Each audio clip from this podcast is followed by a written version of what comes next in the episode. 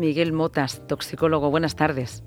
Hola, buenas tardes. Hablando de lo cotidiano, hoy queremos hablar seguramente de algo que mucha gente ha hecho hace un poco, es hecho la comida y han utilizado una sartén. Y seguro que algunos se han preguntado, y si no se lo van a preguntar en la cena, ¿hasta qué punto puede ser cancerígeno el teflón de la sartén?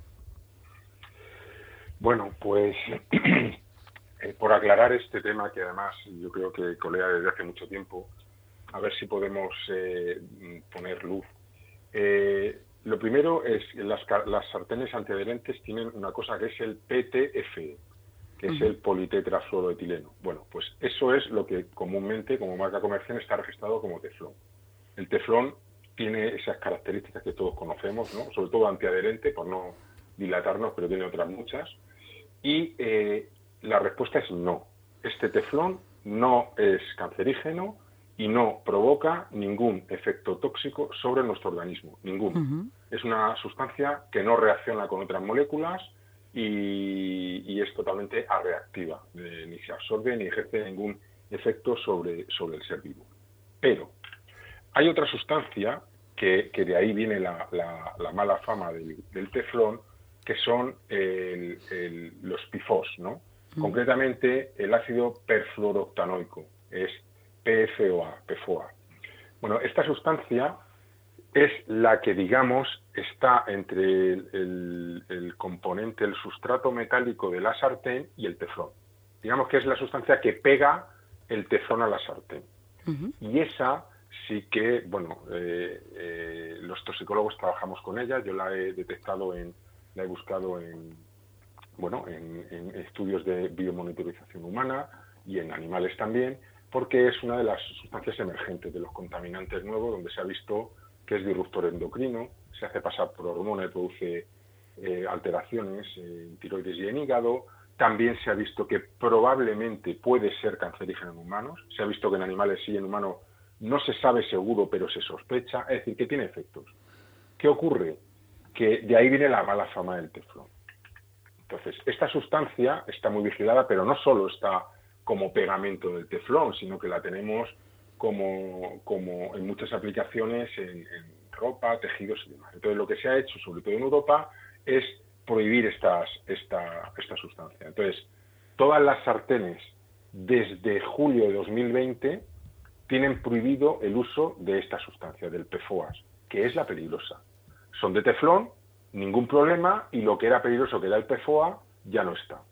Entonces, ¿cuál es el, estado en el que nos encontramos? Eh, si tenemos una anterior al 2020, tampoco hay que tirarla. Podemos utilizarla, pero manteniendo un buen estado.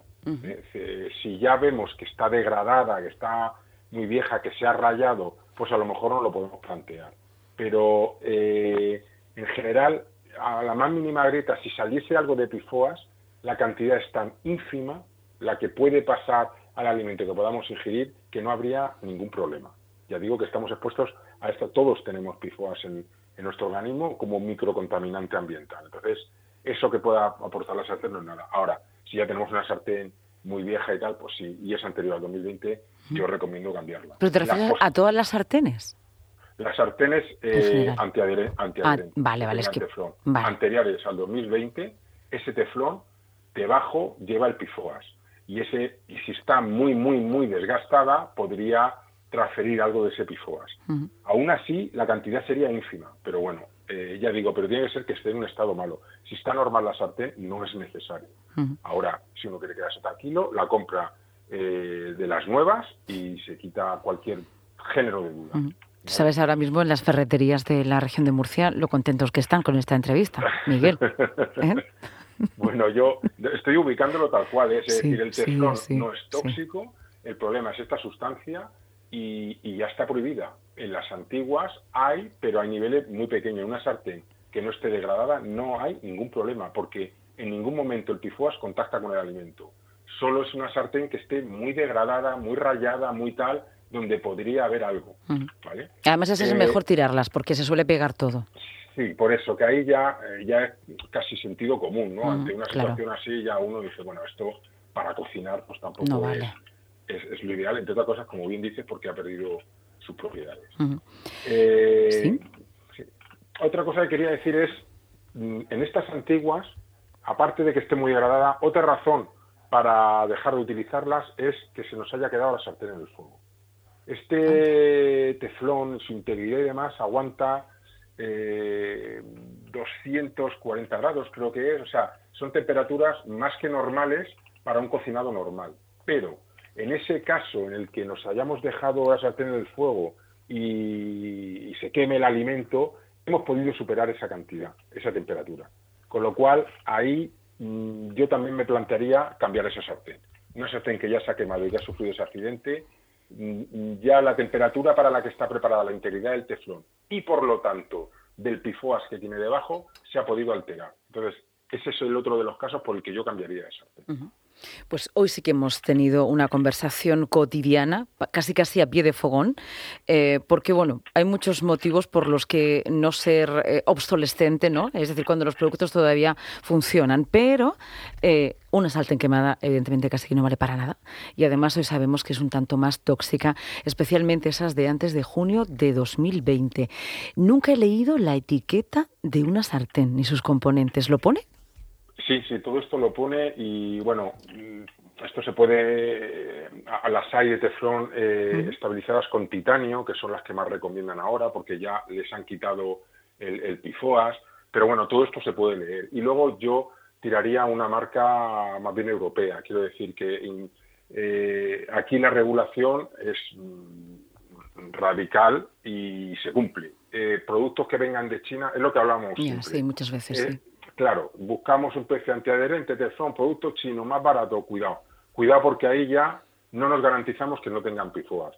Y ya para terminar, si me permite, pequeñas recomendaciones lógicas que yo creo que todo el mundo más o menos conoce, pero estas de, teflón, eh, en general, pero sobre todo las que, las que pueden ser anteriores al 2020, mm, hay que dejar de enfriarlas antes de lavar. Eso que muchas veces está muy caliente y para dejarla en el fregador echamos agua fría y empieza a echar vapor de agua, eso no es bueno, porque podemos alterar estos componentes.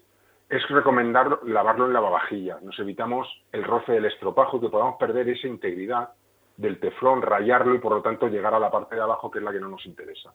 Entonces, eh, y bueno, y lo que, lo que hemos dicho, las que están muy alteradas, muy rayadas y muy tal, pues eh, mejor cambiarlas. Básicamente en general esas son las recomendaciones. Pues muchísimas gracias. Eh, como siempre, nos has alegrado un poco el Blue Monday. Eh, hoy se supone que es el lunes más triste de todo el año, porque al menos esto de nuestra necesidad a veces de consumir hoy podemos hacerlo de una manera racional y sobre todo mirando por nuestra salud, cambiando de sartén, que siempre viene bien.